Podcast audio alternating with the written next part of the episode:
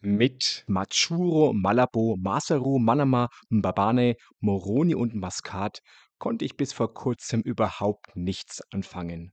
Sind das afrikanische Namen, exotische Gewürze oder portugiesische Nudelsorten? Tatsächlich sind das alles Hauptstädte von souveränen Staaten. Madrid, Mexiko oder Moskau kennt jeder.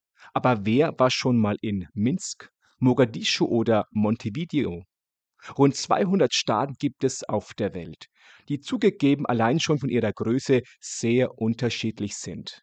Dennoch ist schon auffällig, wie wenig wir über Manila, Monrovia oder Managua wissen. Vielleicht haben wir bei diesen drei Hauptstädten noch eine Idee, in welchen Ländern sie liegen könnten. Aber wer weiß, wie es dort aussieht. Und mit einem Menschen aus diesen Ländern unterhalten haben sich bisher auch die wenigsten von uns. Unsere Welt ist groß, viel größer, als wir auch nur ahnen, und unser Einblick ist klein, viel kleiner, als wir vermuten.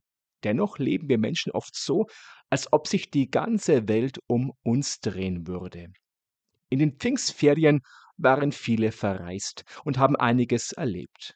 Aber auch wer zu Hause geblieben ist, konnte ganz umweltfreundlich mit dem Kopf verreisen und etwas Neues entdecken. Vielleicht ein neues Rezept oder ein gutes Buch. Es gibt viel zu entdecken in unserer Welt, überall. Denn die besten Sachen entdeckt man sowieso in sich selbst.